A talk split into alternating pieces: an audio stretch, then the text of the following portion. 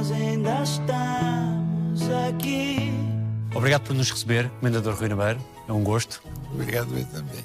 Não lhe pergunto se aceita um café, porque presumo que já bebeu hoje. já vi, já, já vi. Rui Nabeiro, 90 anos.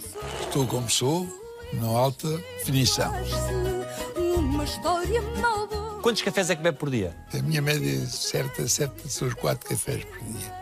Mas se tiver que beber 5 por circunstância, também não faz diferença nenhuma. Porque, sem querer, há um café que me chama para eu ver como é que ele está e eu vou tirar atenção ao próprio, de maneira que posso beber mais um, posso beber mais dois, claro, sempre com cuidado, porque as pessoas devem saber para o que estão e para aquilo que querem estar. Sempre gostou de café? Sempre. Na chinela, quando se abre os olhos, já vi café. Aqui no Centro de Ciência do Café há uma frase sua que diz: Cresci no café e fiz-me homem. É verdade. Uma grande verdade. Qual é o segredo para um bom café? O segredo é realmente ter bom produto. E sempre que tenha bom produto e imaginação para criar esse café, os cafés saem naturalmente bons. Quando em miúdo andava na torre, ganhou o gosto pelo café? Ganhei, havia carência de necessidade das pessoas também terem que lutar e trabalhar. Eu fiquei cedo sem o pai, tinha que representar o meu pai já sem vida, mas eu com meus irmãos, era o terceiro. Era um homem, mais velho do que seis anos, e era uma irmã. Portanto, não há dúvida nenhuma que essa circunstância do gostar e do criar no café foi de facto para fazer vida, porque tive a felicidade também de um tio meu ser um homem, com audácia, com atitude. Sonhava e não dizia mesmo que não trabalhar aqui no interior e trabalhar sempre com o campo. E eu fui daquelas pessoas preferido por ele, porque realmente eu também gostava do que fazia e não me cansava. Foi uma infância de muito sacrifício, de muito trabalho. Muito, muito, muito. A economia que tinha que existir entre nós é que se tinha começado do zero, zero, zero. Era uma carência e era uma necessidade e trabalhava-se porque tinha que estar. E é todo mundo que queria é com trabalho.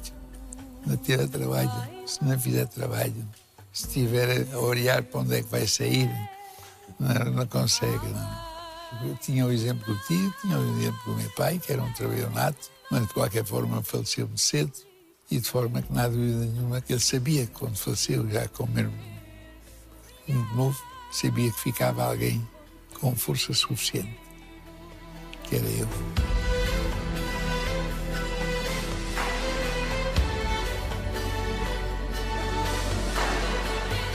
As senhoras davam-lhe cinco tostões pelos recados que fazia quando era miúdo?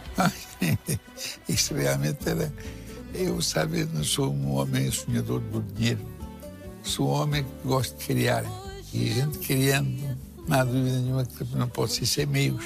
Foram aquelas vizinhas, era prático. Mando cá o ser Rui, era ir ao supermercado, era ir à farmácia, era o moço fazer recado, mas fazia qualquer coisa, porque sonhava em ganhar e sonhava em dar estabilidade à minha mãezinha. Sempre teve esse sentido de responsabilidade? Sempre. Ainda tenho que eu afirme, já estou no outro mundo, mas os pais gostavam dos filhos todos. Mas o filho que era focado para a vida era eu. Eu estava sempre disponível e queria imitar o mais crescido, queria imitar o mais velho e queria imitar até a forma de vida das pessoas na rua e como se vivia também. É que a minha preocupação era também como se vivia nestas aldeias e nestas terras, nestes conselhos. Mal, muita carência. E eu sonhava como é que eu sou capaz de dar uma volta a esta carência. E consegui. Nunca sentiu que era criança ou adolescente? Eu, criança, não fui.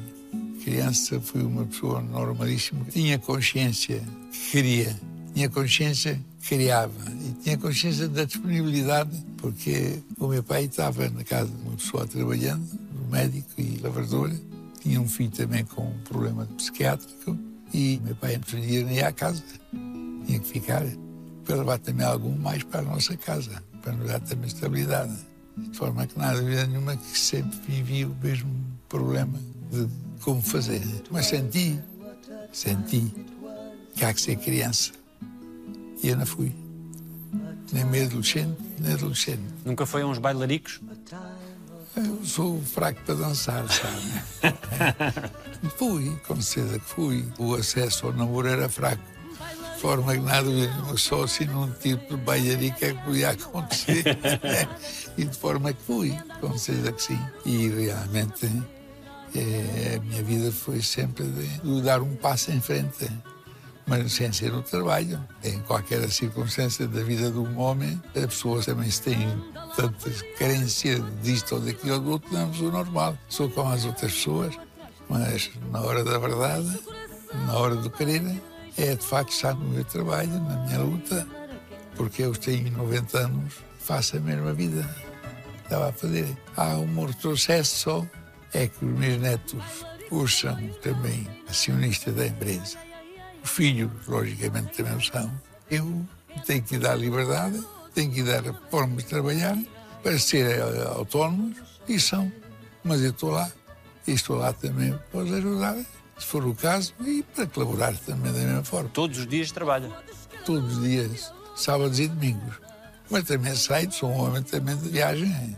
Viajei muito, mas viajei sempre com o ponto final que era algo, que era uma feira que se fazia tal sítio e que nós íamos. Foi à África mesmo no 25 de Abril, conheci o Timor também a pedido do Xanana para ir para lá para ir comprar lá o café que lá tínhamos, aquilo, aquilo já não valia nada, de qualquer forma.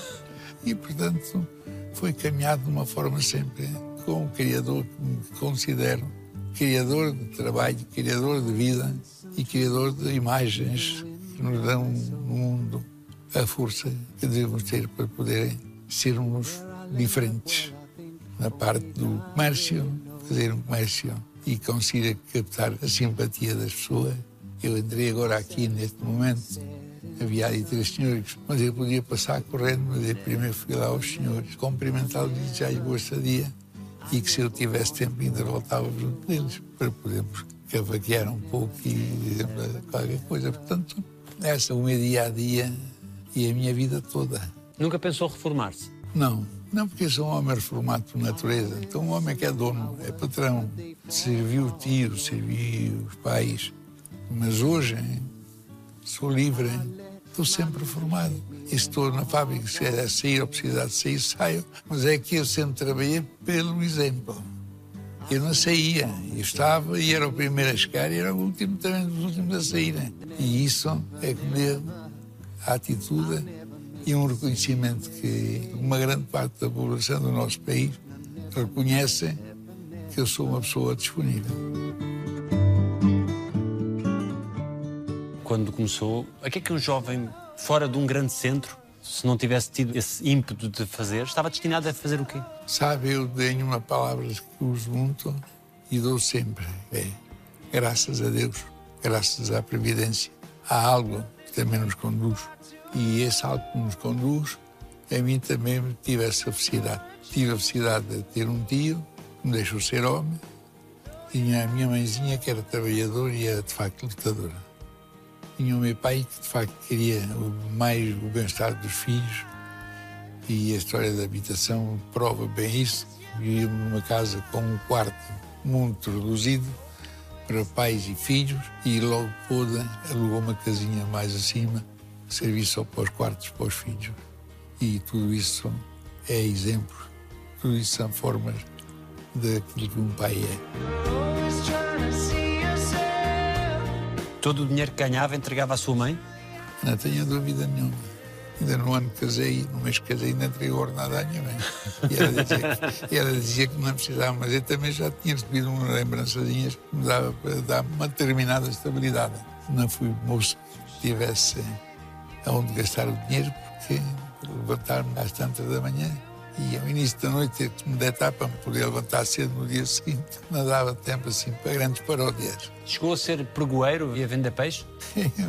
claro que sim. Tudo que me desse dinheiro eu não tinha problema nenhum. Era a minha ambição era de criar, era de levar à minha mãezinha estabilidade nessa altura. E como tínhamos um pregoeiro que bebia muito e com pouco vinho sempre me dava.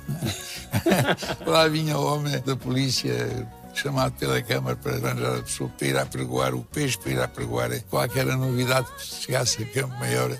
E eu sempre entro a pregoar também. Dessas muitas na vida. E essas são aquelas que, de facto, hoje me dão um sabor enorme. Por ter conseguido lutar, trabalhar, ter uma vida boa, dar muita vida a muita gente e realmente vem desses exemplos todos. Como é que era a relação com a sua mãe? Ai, minha mãe era uma santa, era uma pessoa extraordinária. E eu para ela, e ela para mim, e para todos os filhos, estou a falar agora de mim, nunca vi os meus pais estarem desatendidos. E tenho isso hoje também com a minha mulher, fizemos agora 68 anos casados.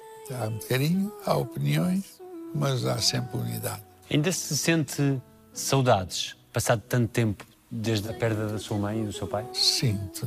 A minha mãe está no meu gabinete, está sempre lá à minha frente. Tem lá uma fotografia sempre. E do meu pai também tenho. E, portanto, é uma questão de formação, uma questão de sermos reconhecidos a quem nos deixou também ser homem e a quem trabalharam bastante também para sermos homens. Não fui eu que fiz a eles, foi eles que me fizeram a mim. Onde vais que se eu fico? O seu pai, quando faleceu, o Sr. Rui tinha 17 anos. Como é que reagiu a esse choque da perda do seu pai? Olha, eu, de facto, onde há carinho, onde há amor, é- toda a gente sente em- como grave.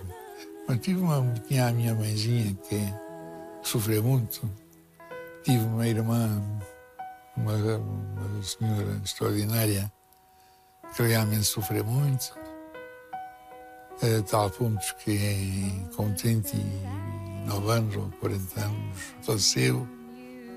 Eh, tudo proveniente da morte do pai, entregou-se muito àquela circunstância e são marcas todos, em todos nós durante muito tempo. De forma que não há dúvida nenhuma que essa foi a grande situação de preocupação e do desgosto que possamos ter tido e que hoje falamos, claro, não falamos chorando, mas falamos sentindo. Falamos sentindo, sempre se fala na- nas pessoas em causa. Os meus pais foram humildes, pobres, mas muito saudáveis. Saudáveis no querer, na amizade e para os filhos com o seu amor próprio. Também foi sempre igual.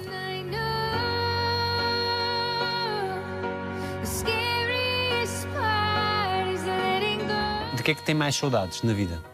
Olha, sou um homem de saudades porque é que eu tenho mais saudades é ter 90 anos agora.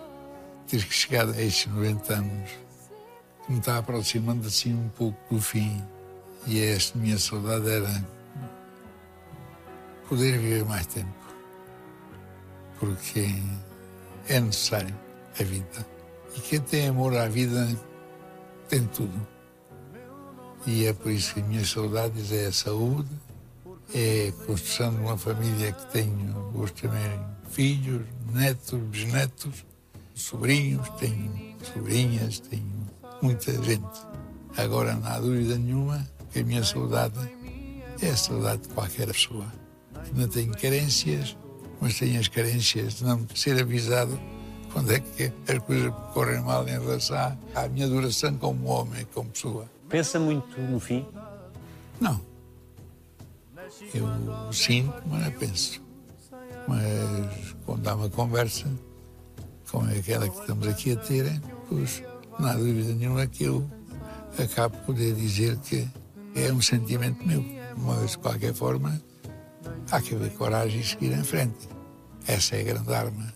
Coragem, querer e vencer. Hoje sou eu quem vai nascer de novo. Se a pessoa não tiver boas condições, se a pessoa tiver dificuldades, não tiver amigos, não tiver carinho, a mim não me falta nada disso. Tudo foi bom chegar até aos 90 e até queria chegar, mas nestas condições que estou, até aos 100, que é difícil. Pelo menos até aos 100, mas se fosse além dos 100 também se estava bem. Agora também se estiver doente, a sofrer e a dar trabalho. Não, prefiro ir-me embora. porque já fiz a minha marcha. E a minha marca, mesmo hoje com esta idade, todo dia marco um pontinho mais. E não quero acabar com esse ponto, quero continuar a pontuação. Eu sei que o tempo não para. Também se envelhece por dentro ou na cabeça nunca se tem 90 anos? Eu, menos 90 anos na falo, sabem? Só às vezes um bocadinho de vaidade dizemos sempre 90 anos, porque de resto ainda falo da minha idade. Porque eu gostava de ter neste momento 70, com aquilo que realmente já sabia aos 70 e aquilo que realmente hoje também continua a acrescentar nesse nesse conhecimento, é algo maravilhoso que pudesse acontecer. Mas como isso é tudo impossível, hein? não há dúvida nenhuma que temos de dar graças a Deus estarmos aqui ainda e continuar a ser útil a uma sociedade. Se andei depressa demais. E passou tudo muito rápido. Sente que chegou aqui aos 90 de forma muito rápida? São sempre 90. Se andasse contrariado com os 90 era capaz de parecer que era difícil. Mas vendo prazer. Eu fazia praia. Ia a Lisboa com muita frequência. Ia ao norte com muita frequência. Eu saía também ao estrangeiro e comecei a conhecer a vida, ter gosto por tudo. Nasci uma matéria de línguas, mas eu não ia para aí aprender línguas, ia para trabalhar e para ver alguma coisa que eu não fazia cá bem feito e que lá fora podia aprender bem. E foi sim, fiz. E por isso não há dúvida nenhuma que toda essa circunstância me traz a este ponto. O facto de continuar sempre ativo é talvez um dos segredos da sua longevidade, é essa ação permanente. Eu, pelo menos, compreendo que isso tem algo de positivo, porque não tem o tempo preenchido, não tem tanta saúde no seu dia a dia. As pessoas reformam-se mesmo em locais pequenos, mas se reformarem mesmo com os seus 66 anos, como é o caso da regra de agora, e ao fim de um par de anos, de dois anos, três anos, quatro anos, vai-se caindo lentamente. E eu também vou, também vou baixando um bocadinho. Mas realmente, como vou vinha pessoal, ali na fábrica tenho pessoas. No escritório tenho também uma quantidade de pessoas também enorme. De forma que aqui se diz o Alice, diz aquele para o Francisco, António, cumprimento, e pronto, acabamos de ter uma vida sempre ligada à, outra, à vida. Se calhar o segredo é do café. Estar no café porque foi ele que me deu vida. Mas por mais que a vida não cura as feridas. O que é que mais valoriza nos outros? Olha, isso é uma, boa- uma grande pergunta. Ontem tive um correio enorme, mas um correio duro. E o que eu vejo é que até as pessoas que abusam ou que têm um abuso, às vezes não é desgraça deles ou querer fazer mal. É a carência do nateira, porque ainda hoje se vive com muitas carências. E eu, como recebo muito correio de muita gente solicitando-me isto, aquilo e outro, para mim essas doem muito. E o que eu verifico nas pessoas é que precisamos todos de ser diferentes, uns e outros. Ajudarmos para que realmente essas mesmas pessoas não possamos considerar no negativo, porque há por vezes as pessoas quando o negativo é quando já no positivo não conseguem nada. Temos que ouvir mais o coração. Exatamente. E procurou ao longo da vida ajudar os outros. Pelo menos fiz questão de fazer bem e a sociedade encarregou-se do resto. Nunca fui pedir a ninguém que dizer que era bom rapaz, nem mau rapaz, mas as pessoas encarregaram-se porque eu sabia muita gente e abri portas a muita gente. E isso não há dúvida nenhuma que é de uma satisfação, numa alegria interna, quando a gente vê que é útil e que a pessoa está agradecida e que é crente mesmo, não é porque andasse numa vida ruína, numa vida é porque Deus e a previdência não o ajudou, ou a saúde não lhe permitiu, ou qualquer outra razão, porque há muitas razões dentro da vida das pessoas.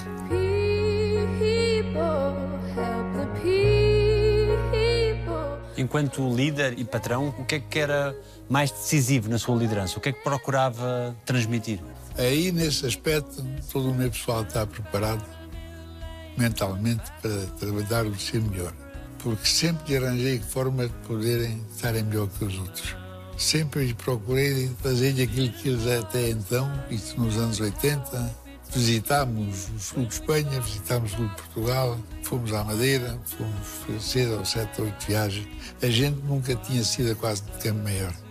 E essas coisas não se fazem por acaso. E eu, de férias também não iam, e nós fazíamos uma semana e picos de férias, onde a empresa pagava tudo.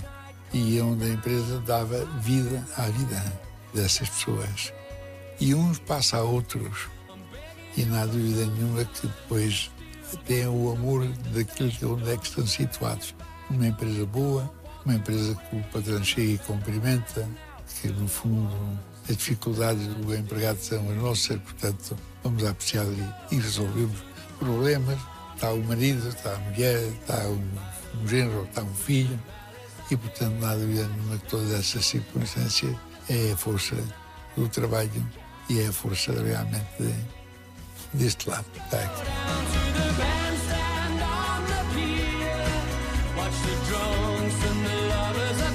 O que é que lhe dá mais gozo para além do trabalho? Tenho a minha casa, uma casa feliz, tenho a minha mulher que me dá muita felicidade. Eu gosto de futebol, ia a Lisboa também, ia ao teatro quando via outros sempre peças de teatro, peças de revista, convidado para muitas situações, sou padrinho de muitos casamentos. e portanto não há dúvida nenhuma que faço uma vida não é de escravo, mas é de trabalho. Nunca ponderou viver só dos rendimentos e ficar. Não, não, não. O dinheiro gasta-se. Já tive quem me oferecesse muito dinheiro para as nossas instalações. Mas eu fazia assim. E a minha mulher disse: tipo, estás tu a enganar os senhores. Tu não vendes, isto não vende, mas quer saber quanto é que vale. E era muito, Era bastante. mas não compensava o facto de depois não ter nada para fazer, não é? E as pessoas perguntaram nós para quem comprarem. Ficavam em Campo Maior. Não. Ficavam numa terra da província como Campo Maior. Não. Ficariam de Lisboa ou Porto. O Porto tem, Lisboa também tem. E, portanto, nós temos o direito de ter também aqui em Campo Maior. Mas hoje não estamos em Campo Maior só.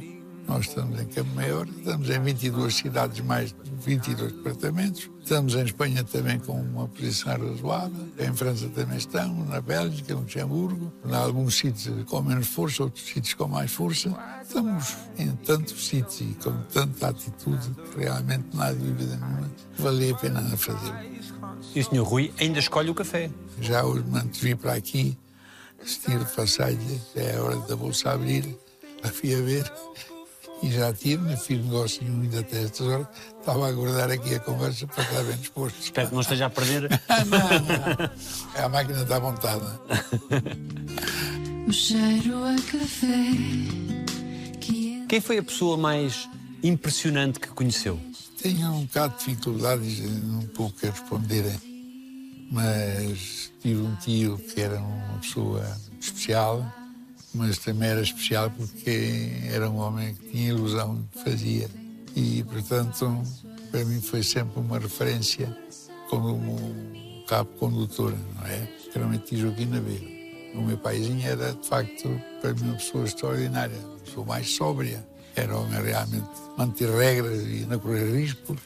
E o tio Joaquim, se tinha que correr risco, corria. E no meu caso também, se eu tiver que correr risco, também corria. Hoje, com essa idade, a gente tem carência dessas, nem há nada para a gente ir a correr risco. Mas, de qualquer forma, os nossos fornecedores, tive fornecedores, tem pessoas que nos ajudaram, confiaram. E é a família, e é os amigos, temos muitos amigos, muitos.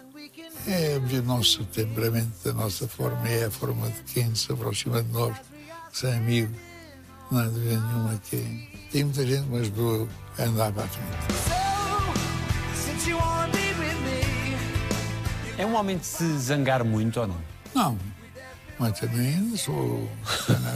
a pessoa que gosta de coisas retas tem rigor. É um homem de rigor, ainda mais. Um homem de rigor equilibrado, mas é um rigor para, de apreciação. O que é que está bem, o que é que está mal.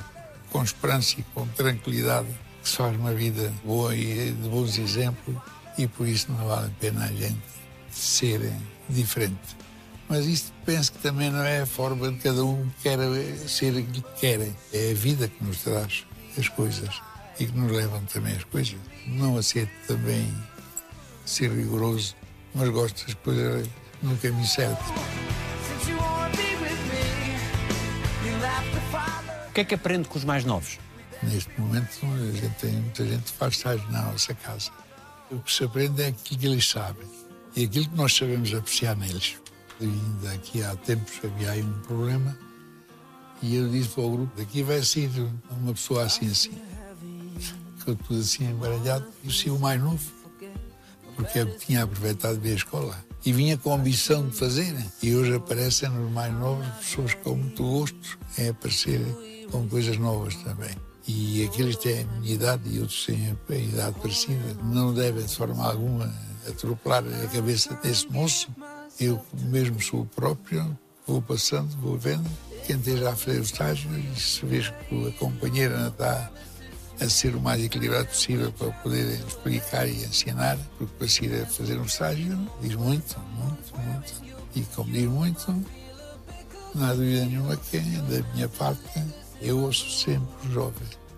Ainda este ano escolhemos um grupinho de cavadinhos sair da universidade, mas com uma cabecinha arrumadinha, capaz de fazer muita coisa e ter futuro. O facto de não ter prosseguido os estudos dá-lhe a noção da importância dos estudos. Dá, dá-me porque eu tenho muita pena ter a quarta classe, porque quando eu podia até também já avançar um bocadinho mais, foi o trabalho que me absorveu. Mas tem sempre uma apetência de quem sabe e de quem fala e de quem expõe, que eu leio muito e na televisão, em determinados programas, também estou atento para que realmente possa fazer o meu trabalho, fazer o meu estudo e fazer o meu discurso, fazer a minha conversa. E, portanto, não há dúvida nenhuma que toca a mim um pouco essa questão de ter só a quarta classe. Mas estou satisfeito está mesmo neste momento. Bom dia, digo sempre quando Creio que parte do respeito que tem de todos os seus trabalhadores advém do facto de o Sr. Rui saber o que custa cada uma daquelas funções. Sem dúvida, sabe? E também tem um fator muito importante. Estamos numa terra relativamente pequena. Nós conhecemos as famílias todas. E não há uma família que viva nesta terra que nós não conheçamos e que eles não nos conheçam a nós. Portanto, tudo isso ajuda um pouco, mas é tudo esse fator é muito importante, de facto, como diz e bem, é a forma como nós valorizamos o ser humano. E hoje a dimensão vai aumentando. Já se vai sendo introduzindo também uma- algumas peças que noutros tempos até era só quase uma família. Mas agora já, já dispersa um pouco. Mas tentamos escolher sempre o melhor. Neste espaço há aquela carrinha verde que tem muita, muita história e onde gosta ainda de entrar, traz-lhe muitas memórias. Traz-me a mim, traz-me, porque esta foi a primeira carrinha que nós tivemos profissionalmente. Não há dúvida nenhuma que esse carro tem muita história, porque a certa altura foi o carro de passeio da família e como era um carro utilitário, se tinha o rebaixamento dos bancos e depois ia levar café nossos clientes aqui na, nesta zona toda e, portanto, dúvida nenhuma que ter um carro para ir a, a visitar um cliente ou visitar qualquer coisa num fim de semana, num sábado. Num sábado, quando começaram a ver sábados a sério, porque não tinha sábados tampouco. É um carro que vou sempre com os olhos e fica sempre a, namorar um bocadinho para aquela lista amarela.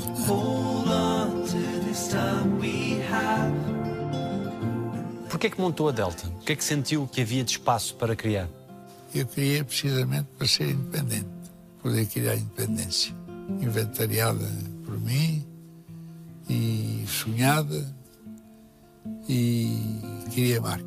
E mesmo depois de estar criada, era difícil entrar no mercado, porque havia a concorrência do norte e do sul, tinham os clientes controlados, porque os tinham ajudado, porque etc, etc. E nós lá chegámos, era difícil De vender o café, não é? vender um café. Mas eu, depois comecei eu a fazer esse trabalho, ainda tive um profissional bom, mas o rapaz desistiu, foi embora, mas fiquei eu. E comecei a fazer uns cafés baratos, misturas. Foi em 61 essa situação. Para fazer essa luta, o que é que tive também eram as armas. As armas, os outros não faziam autovenda e eu comecei a fazer autovenda. Levava o café à porta das pessoas. Também eles davam um crédito às pessoas daquele montante e ali não havia nada. Quem não pagava, não levava. E eu fazia o contrário, dava crédito. E quando foram a pensar, como começaram assim a palpar o terreno, eu estava assim um bocadinho aí perto já deles, não é? Aí já não havia nada a fazer. E isso, mas foram anos, foram anos assim de sofrimento, duros. Em que foi preciso continuar a acreditar, mais do que tudo. Sem dúvida nenhuma, porque nesse aspecto aí foi ou é ou não é. E depois tive confiança, crédito, economicamente estava fraco para fazer aquilo. O que é certo é que tinham boas contas com a outra empresa e não me faturam nada difícil. E consegui fazer um trabalho maravilhoso. A partir daí, dos três fui para os dez, dos dez fui não sei para quantos, e até chegarmos a esta bitola. Não é? A Guerra Civil Espanhola teve que impacto aqui na Terra? Recebeu aqui o, muita gente fugiu da guerra, fugiu para não ser maltratado também. E depois a liberdade de, de- de ir para a Espanha é- era curta, mas também para sair daqui de Portugal também era curta. Depois havia também o fator da amizade. Como é que há os amigos, que eram as autoridades, facilitavam um bocadinho a uns e a outros. E serviu muita forma de mandar o café para a Espanha. O que é que se inventava para passar? Eu inventava passar, era haver algum conhecimento para onde é que estavam as autoridades e para onde estavam, onde estavam mais, onde estavam menos. Era através do contrabando, não justificava nada chamar-se contrabando de levar café, porque Angola também não tinha negócios com outros países, porque com a política de Salazar também não permitia toda essa situação. É o que está aqui na cabecinha é que realmente nos orienta como é que a gente deve fazer. E eu fiz sempre, com espanhóis e com portugueses, para levar café para a Espanha. Mas eu não ia lá, eu, eu, eram de facto os nossos clientes e amigos, que eram dessa linha de trabalho e que eram se ganha-pão, inclusive. O tempo mais duro para si foi em 75, em Angola? É, para mim, mais do que mais trabalhei. Já conhecia Angola bem, porque eu queria me libertar de estar a comprar em Lisboa a intermediários. E então, não há dúvida nenhuma que comprei mais. Depois tinha que eu trazer para cá e trouxe.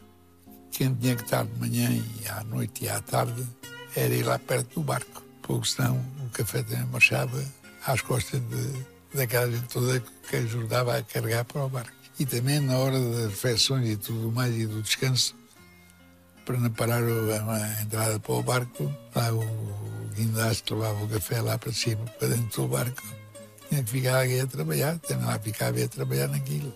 E o barco estava sempre a risco, não é? Alguma vez se sentiu em perigo? Não. Se contar uma história, porque fomos buscar café a um armazém. E o nosso caminhão que foi buscar o café, o caminhão de aluguer, não estava a demorar muito. E vamos lá ver o que é que se passa e tal. Telefone também na altura era difícil. E fomos e no regresso ele vinha andar bem num Citroën de dois cavalos e atropelou um gaiato. E eu estava a perspectiva assim de que o gaiato podia estar mal, mal, mal. E então o tipo dizia para mim, fuge, não falamos que eles te matam. Não, não fujo, não fujo. Ajoelhei-me assim a escutar o, o, o gaiato. Lá foi o gaiato caminho do hospital. E mais o outro queria fugir, porque fugíssemos, fugíssemos os dois. E havia que havia para aí sei lá o quê. Foi-me cá essas histórias curiosas. São histórias desagradáveis naquela altura, mas depois tem a sua, sua, a sua imagem, a sua força. A sua esposa foi a sua grande companheira de toda a vida. Sim, sim, grande. A também estarmos há 68 anos casados. A minha mulher foi uma senhora que, e é, ainda está com problemas, mas era uma pessoa que vivia para os nossos filhos, vivia para ela e vivia para o marido, mas o marido ia viver a sua vida para trazer bem-estar para a sua casa. Fui um felizardo nessas coisas depois tinha uma sogra, era uma senhora extraordinária, nos deu estabilidade a nós porque quando eu ia assim um passeio qualquer era diferente, ou visitávamos clientes de maneira diferente, a minha mulher, no lugar de chegar em casa, ficava a minha sogra, que vivia connosco e nos dava estabilidade como dona de casa, era a segunda dona de casa, mas uma pessoa assim, é, 100%. Conheceu a sua mulher na escola primária. Sim, sim. A minha mulher foi na escola primária, por, por, por sua vez, modernamente para aqui, com uma, alguma modernidade já, e então fizemos aulas mistas, não é? Hoje é normalíssimo, mas naquela altura não era. E de facto conhecemos ali Não, começámos a olhar porque já não conhecíamos. E ficámos ligados até hoje. E o seu sogro estava na escola também? Estava na escola porque o meu sogro era um doente de coração, grande, trabalhava numa carpintaria. De forma que o senhor arranjei um emprego como serviço leve que ia colocado na Câmara como contínuo, tinha que ter a quarta classe. Meio que foi lá tirar a quarta classe na altura. E por acaso estava comigo na, na minha carteira. É uma grande história. Isso nunca mais acabava.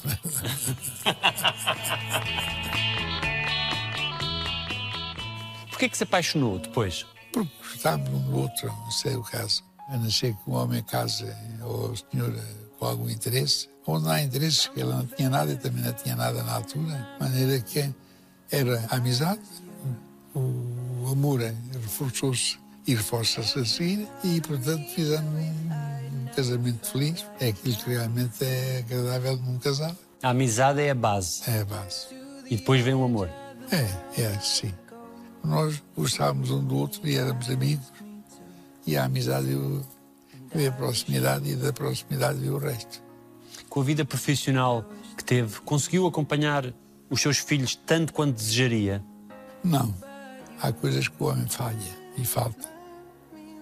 O meu filho estudou e a minha filha também estudou, mas houve algumas queixas da parte da minha mulher e mais tarde já crescidos os filhos, também algumas vezes também eh, na paródia também diziam que tinham sido mal acompanhados. Penso que uma pessoa para fazer uma coisa não pode fazer tudo. Há uma coisa que fica sempre para trás. E essa tenho aqui assim um bocadinho, porque tinha capacidade dos meus filhos de fazer o curso. Um pai nunca pode. Nem que os meus filhos tivessem feito qualquer caminho negativo, nada. Agora, não há dúvida nenhuma que precisava estarmos mais perto. Mas como aqui não havia, Elvas não tinha, Porto Alegre também tinha só até, era também liceu, e era mais tarde. Évora também era liceu e, portanto, tivemos que fazer Lisboa. E Lisboa ficava longe. E tínhamos de trabalhar para ir para lá, não podíamos estar num sítio e estar no outro. Mas sente que isso para ele já não é uma. Não, absolutamente nem pensam nisso. Porque a nossa vida é boazinha. Não há dúvida nenhuma que eu também podia ter acompanhado os meus filhos, mas não porque tinha que acompanhar o meu trabalho. Como é que é a sua relação com os seus filhos hoje em dia? Sente o orgulho que eles têm em si? A minha relação com os meus filhos hoje em dia e sempre. Boa. Ótima. Reconhecem o pai que realmente deve muito ao pai. E o pai diz que deve ter muito aos filhos. E a sua relação com os seus netos e com os seus bisnetos? Os meus bisnetos são bruxinhos. Isso é beijinhos e mais beijinhos. e os netos já são crescidos, já são casados, já têm filhos, é daí que vem o bisneto. É boa. Então, passamos a trabalhar em conjunto. Se não fosse boa, era mal para mim, era mal para eles, era mal para todos. E os bisnetos querem brincar com o bisavô ou não? O bisavô é que não tem tempo, nem já paciência para essas coisas.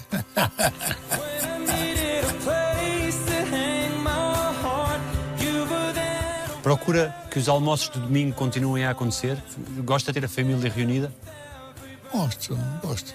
Até porque com a idade que tenho bruxo, isso é um orgulho, isso é uma coisa séria. Os netos são sete. Sete bisnetos é, é uma família grande. É uma e confusão. Começa, Deus. É, mas isso depois entra para outra sala e... O que é que nos mais novos, nos netos e nos bisnetos, gostava que ficasse semeado? Sabe, a vida, a vida não é como nós queremos, não é como nós desejamos. O que eu gostava, eu penso que deve ser o meu gosto. Deve ser já um gosto dos meus netos. Deve ser um gosto de um conjunto de como eu criei.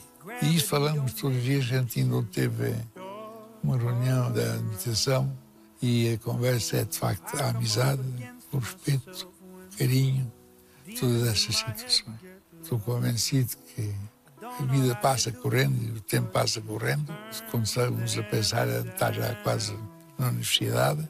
E o que eu desejo que aconteça é que eles pudessem seguir com uma empresa é como esta, boa.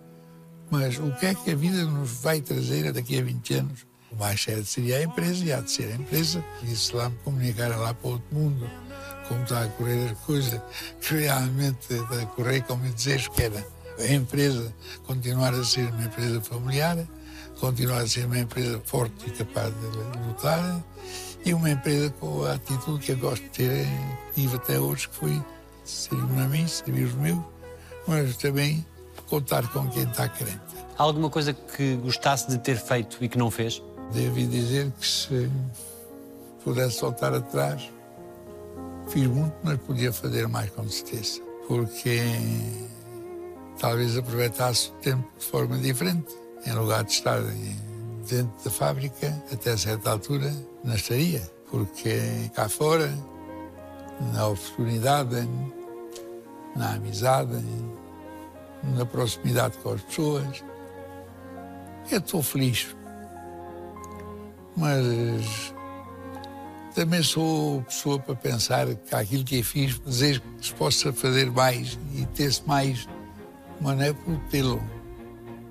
É a grandeza de um conselho, a grandeza de um país que é útil para as pessoas.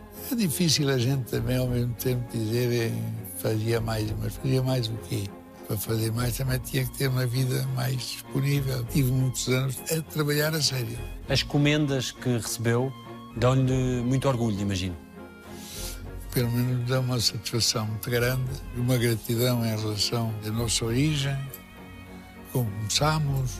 Os seus pais teriam tido muito orgulho em ver. Os meus pais, se fosse vivos, eu tenho a certeza que eles pensavam mesmo que eu dava uns passos largos. Eles sempre disseram, o, o Rui vai longe. E não fui perto.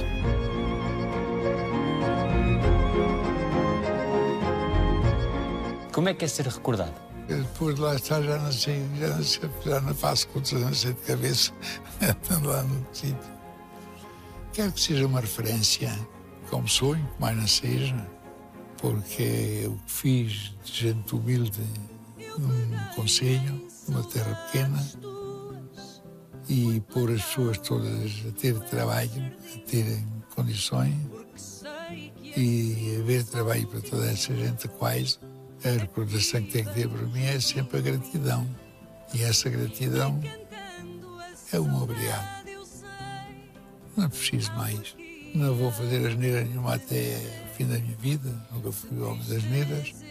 Portanto, tem muita gente no país todo, e não só, que me reconhecem que me tratam bem, que são também meus amigos e que, no fundo, os campo-maiorenses vão fazer a mesma coisa e os mais jovens, se os pais contarem um bocadito daquilo que sabem, então será de facto maravilhoso, ou pode ser um exemplo as gerações futuras e presentes poderem dizer: Nós vamos fazer porque o Senhor fez, nós também podemos fazer.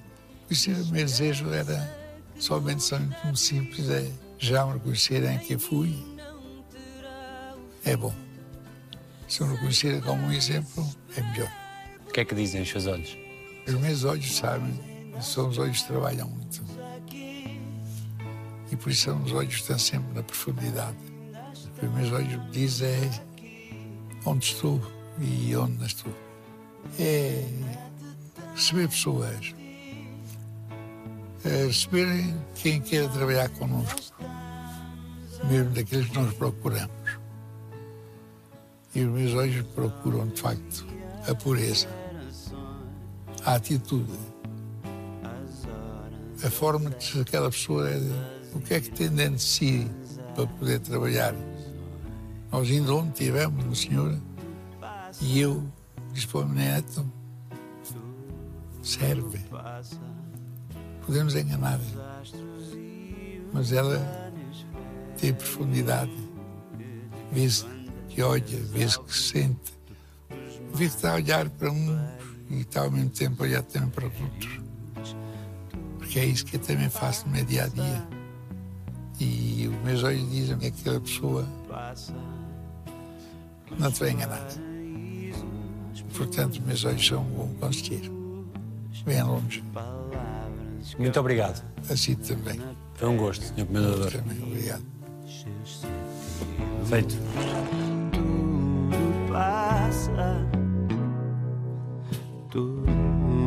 Passa.